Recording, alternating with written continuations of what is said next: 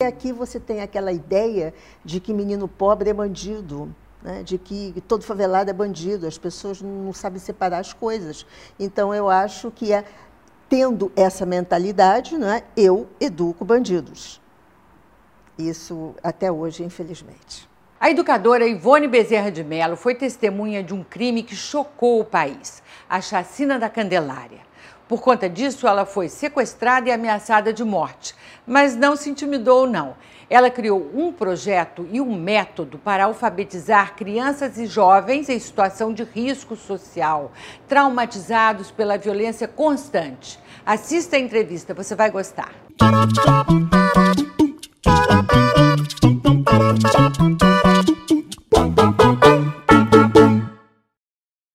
A educadora Ivone Bezerra de Mello dava aula para crianças de rua que faziam parte de um grupo que foi atacado por policiais militares em 1993 num episódio que ficou conhecido como Chacina da Candelária, onde morreram oito menores assassinados.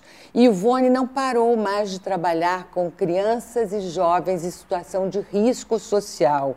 Ela fundou e coordena o projeto UERê, que funciona no Complexo da Maré, Ivone, obrigada por nos receber. Obrigada por, por, me convidar. Eu tenho muita admiração por você. Obrigada. Desde aquela época, sempre acompanhei o seu trabalho e queria saber só quanto tempo, para começar, só não, para começar. Ah. Quanto tempo você trabalhou é, com crianças na rua, antes de ter uma escola é, formal, com parede, janela, telhado? Olha, na rua foram 13 anos. 1993, não, 1980 a 1993. Mas antes, não é? isso é, um, é, uma coisa que começou na minha vida. Eu tinha 13 anos quando eu comecei a fazer os primeiros trabalhos voluntários.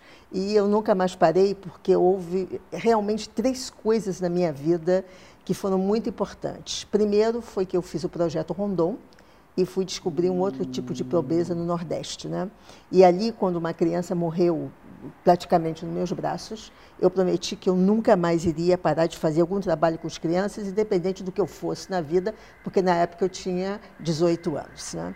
Uh, o segundo foi a chacina da Candelária, que marcou a minha vida porque deu uma reviravolta em tudo, né? ponto de vista social, ponto de vista hum, de pensamento mesmo. E o terceiro foi quando eu fui sequestrada né, pela polícia, logo depois da chacina, e que eu ia morrer com fuzis na minha cabeça, e de repente os caras foram embora e eu não morri. E Era para te assustar, eles sequestraram Não, eu acho que era para me matar mesmo, mas alguma coisa aconteceu que eu não vou saber nunca, e que eles não mataram. E isso ficou na minha cabeça muitos anos, dizendo por que não morri isso trouxe uma certa religiosidade para mim, não é? Eu pensei, puxa, deve ter sido a mão de Deus que disse, não está na sua hora ainda. Então, por isso, eu ia até perguntar por que você não parou, o que, que incentivou. Porque você foi muito criticada também, né, na eu fui e sou ainda. Né? Ainda é? Ah, sim, ainda, é ainda sou. Sim, porque hum. aqui você tem aquela ideia de que menino pobre é bandido. Né, de que todo favelado é bandido, as pessoas não sabem separar as coisas. Então, eu acho que é, tendo essa mentalidade, né, eu educo bandidos. Isso até hoje, infelizmente. E quando nasceu e como a ideia do projeto Herê? Bom, a, a, ideia do projeto Herê nasceu naquela noite da Candelária, eu abraçada Foi. com aquelas crianças. Eu perguntei para mim mesmo, por que eu? Porque sou eu que tinha que estar ali. E o que, que eu vou fazer daqui para frente? Depois que aqueles holofotes todos foram embora, imprensa nacional, internacional, eu, de repente, me tornei uma pessoa conhecida, ninguém sabia quem eu era. Então eu pensei, e agora, o que, que eu vou fazer? Então veio aquela ideia de que eu tenho que ter uma escola. Eu não sabia como isso ia acontecer. E a ideia veio e eu, normalmente as minhas ideias, eu vou até o fim com elas. E eu fundei a primeira escola debaixo de um viaduto ali na, no Mangue em frente à estação da Leopoldina. Eu sei onde é. E foi a primeira escola. E ali aconteceram coisas incríveis, não é? Porque era uma escola de tapume. Eu tinha os sobreviventes da Candelária e depois tinha uma favela perto, as crianças começaram a vir. De repente eu tinha mais de 100 crianças comigo ali, não tinha água, não tinha nada, e eu, o que, que eu fiz? Eu furei um cano da SEDAI. E trouxe água para a escola. Eu era escultora, né? Eu é. fazia escultura, escultura como hobby, então eu sabia manipular aquelas ferramentas todas e, junto com a comunidade, nós colocamos água para a comunidade toda. E foi fantástico. E assim vem as ideias. Eu não espero, eu não espero que alguém me diga pode fazer, não. Eu faço. Dali você foi para o Complexo da Maré? Daí eu fui para o Complexo da Maré em 1997. Por que o Complexo da Maré? Porque aquela favela de rua, hum. perto lá desse espaço, hum. no programa Morar Sem hum. Risco, na época do Conde, foi para o Complexo da Maré e eu já estava engajada com aquelas crianças, aí eu continuei. Hum. Como é que as crianças chegam ao projeto ERE? Como é que é a seleção? Como é a regimentação? Não tem, não tem seleção. Não? Não. As crianças chegam, se eu tenho vaga, elas ficam. Muitas crianças vêm, me são mandadas pelas escolas públicas, outra, quem toma conta, leva, e muitas chegam sozinhas. É uma coisa impressionante. É, né? impressionante. Aqui é o projeto Herê, digo, é, ah, eu posso ficar? Digo, pode, a gente arranja, a gente arranja uma vaga, entende? E tem sido assim esses 20 anos que eu estou lá. Você está lá todo dia, Ivone? Todo dia. Se a criança chegou, você vai com ela, vai conversar com você. Com certeza, vai conversar Olha, comigo. Coisa, é. Que coisa bacana. Ah, é muito lindo você ver crianças pequenininhas, ah. sabe? Hum. Que vêm ali pedir ajuda. É, é, é, é muito lindo. Ô, Ivone, o que quer dizer o erê? O erê quer dizer crianças do arco-íris dourado. É uma palavra africana. Erê é ah. é africana. Eu fiz questão que fosse africana, porque nós temos uma população brasileira que é afrodescendente. Então tinha que ter um nome que vem né, da África. E o er é uma palavra antiga babilônia. Eu sou linguista, então eu vou procurar o sentido das coisas. Né? E eu achei que ficou muito bonito. Você é educadora, doutora em eu linguística e que mais? Fala aí, e tudo que você políticas públicas. Ah, aí eu vivo estudando, eu hum. estudo muito, eu pesquiso muito. Hum. Eu acho que você tem que tem obrigação de saber as novidades, aplicar as novidades. Eu gosto muito de estudar e criou até um método pedagógico. Né, criei esse é? método pedagógico. Melo, eu vou dar um o nome. Eremelo, o Eremelo. É o Eremelo. O Eremelo. Esse método pedagógico vem na minha cabeça desde os anos 70, quando eu estudava na Sorbonne e, e fazia pesquisas na África, porque muitos meus colegas eram africanos, africanos do norte, africanos é, da África mesmo, e aí eu ia na, na, casa deles e tinha muitas crianças que não aprendiam. Então eu comecei a ver que aquilo era uma constante em crianças que vinham de, de, de, de refugiados e de imigrantes. Eu comecei a pesquisar e eu decidi, naquele momento, né, nos anos 70, que essa seria a pesquisa da minha vida. Então, eu já tinha em mente criar um método para essas crianças que vivem em países em guerra e zonas de guerrilha urbana, zonas de risco. Hum. Em síntese, o método trabalha com o quê? Qual é a base? Não, dele? o método trabalha com uma outra gestão de sala de aula, hum. contemplando todas as novas descobertas, né, seja de neurociência, seja de neuroeducação, e trabalha com tempo, velocidade, foco e concentração. Isso quer dizer que não existem aulas de 50 minutos, o que é uma aberração. Né? É, já se sabe que a escola tradicional não funciona. Não funciona para nenhuma criança, para essas muito menos, que vivem sob balas, sob estado de guerra. Então, eu faço uma sala, uma sala de aula dinâmica, onde o mesmo conteúdo ele é tratado de três maneiras diferentes. O cérebro gosta disso, né? que você repita três Isso. vezes, não a mesma coisa. Então, as minhas salas de aula são divididas em três tempos, no máximo 15 minutos, porque a concentração dessas crianças é muito pouca biologicamente. Né? Você e eu temos talvez 20 minutos de concentração, biologicamente. Eles têm muito menos. Então, como você vai ficar uma criança, fazer uma criança ficar sentada numa sala de aula 50 minutos ou 5 horas na escola? É impossível, isso é contra, isso é contra é, o ser humano, né? Então eu mudei tudo isso, eu faço uma sala de aula dinâmica, onde o aprendizado se dá principalmente na oralidade. Porque é oralmente que você aprende, não é escrevendo nem copiando que você aprende. Nem copiando do quadro negro. Não, né? quando você copia do quadro negro, você não tem nenhuma atividade cerebral. Você só transpõe uma coisa. Né? Você não entende, mas você copia. Então, tudo no erê é oral. E as crianças aprendem muito rápido. Ah, quer dizer que a concentração é a maior dificuldade de aprendizagem para uma criança que vive em situação de risco.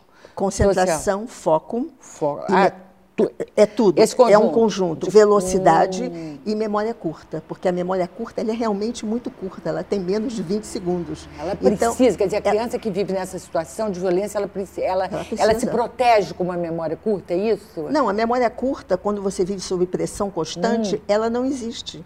Então, o não aprender é não hum. memorizar. Tem nada a ver com inteligência. Nada, zero. Você não aprende porque você não, memoru, não, não, memoriza, você não coloca o que você aprende na sua memória longa. Porque quando eu estou falando, eu tenho 50 mil palavras no meu dicionário. Então, eu posso falar com pontos e vírgulas. Crianças que não têm isso não conseguem. Então, elas não conectam. E o que eu faço é fazer elas conectarem. Que ah, é lindo, é lindo. Olha, é lindo. Oi, Ivone, agora a situação de risco continua, né? Nós estamos em 2019, você tem no telhado da escola uma placa que já está conhecida, acho que no mundo todo, é. dizendo, imaginem, avisando para policiais em helicópteros não atirarem ali, que ali Sim. tem criança, que ali é uma escola. Sim, isso porque em 20 de junho de 2016, nós fomos metralhados por um helicóptero numa operação. E foi, eu nem quero dizer você o que, que eu senti naquele momento, porque você não, nada que você possa fazer com balas que vêm de cima.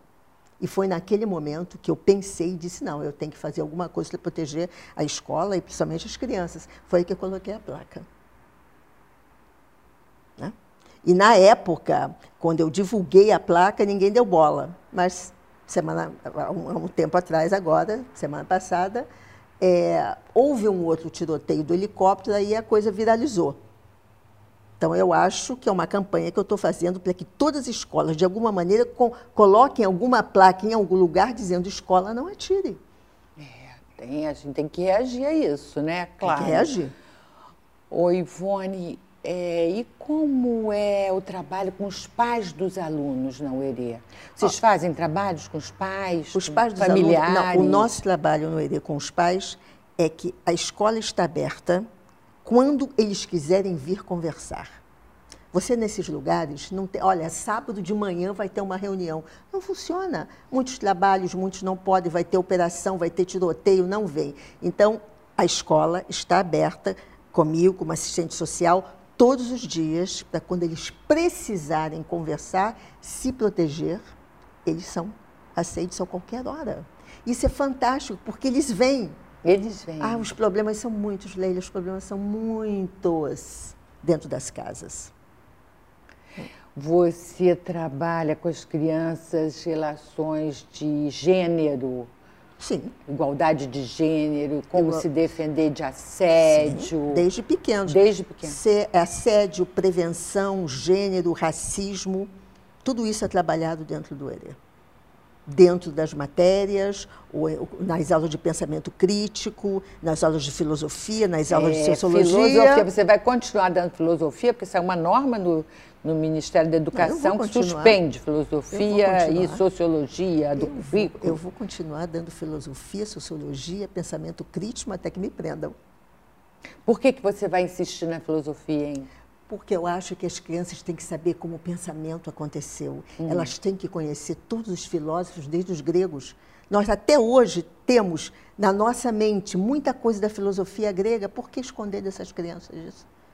porque não permitir que eles aprendam. A nossa civilização é toda é vem daí, é fundamental. Não, e você grega. dá às crianças a curiosidade. Né? Hum. Por exemplo, eu ensinei os gregos para alunos do oitavo ano e, de repente, uma aluna falou assim, ah, a professora, eu fui pesquisar e gostei, eu penso, então eu existo. É Descartes, uma menina tem 13 anos. Eu dei a ela a vontade de pesquisar mais. E aí nós vamos avançando, vamos adiante. Então, eu estou educando crianças que têm um pensamento crítico, é, que, que, sabem falar, que sabem conversar, que sabem se colocar e que conhecem o país que eles estão e por que eles estão naquela situação. E parece que você tem assim um índice baixíssimo de crianças é, de, de, de gravidez precoce. Nenhuma. Em 20 anos foram só quatro. E eu sempre digo, essas me escaparam. E nenhuma paternidade antes hum. de 18 anos. Os meninos estão comigo, eles não têm paternidade, porque eu educo os meninos também. Para respeitar as mulheres, hum. para respeitar uma série de coisas, entendeu? Eu acho que isso é que é, para mim, um, um, um ensinamento igualitário. Meninos e meninas. E funciona. E eu provo que funciona. E racismo? Tem racismo assim no complexo da maré? Existe racismo ainda Tem assim? menos, muito menos do que na, fora, fora das Hum. comunidades. Isso é porque é uma, é uma comunidade muito variada, né? Hum. A maioria é realmente afrodescendente. Mas você ensina essas crianças a lidarem com isso fora, porque elas vão Ah, trabalhar fora, Não, com certeza. né? Por exemplo, eu não e tenho... dali, quer dizer, não trabalham só dentro, Não, deve elas ter, elas têm que ali. aceitar Hum. e antes de aceitar, elas têm que compreender. Né? Compreender a, a diversidade, etc. Eu não tenho, por exemplo, bullying no Herê. Não existe. Justamente porque desde pequeno eles aprendem a entender o outro. Isso é que é importante, entende? Tem que entender o outro. E eu consigo muito bem isso. E aceitar a diversidade, diversidade Aceita, sexual de todas as aceita, formas. Com Aceita. Com certeza. Não há bullying. Não há Parabéns, isso é, isso é maravilhoso. Agora, Ivone, eu queria muito que você me contasse, nos contasse, assim, é, um caso que te deixou muito orgulhosa desse trabalho que você tem desenvolvido incansavelmente, é? Ai, Olha, 20 tem vários. O último anos. aconteceu há umas semanas atrás, onde um aluno meu que está na UFRJ estudando farmácia, era um menino, um menino muito inteligente, que me deu muito prazer quando eu era professora dele, e ele escreveu uma carta para mim, um- mandou um e-mail do avião, ele dizendo, professora, eu estou aqui no avião da Bahia, indo para a Bahia, né? e eu comprei essa passagem com o meu dinheiro porque eu estou fazendo estágio numa multinacional de farmácia e eu consegui.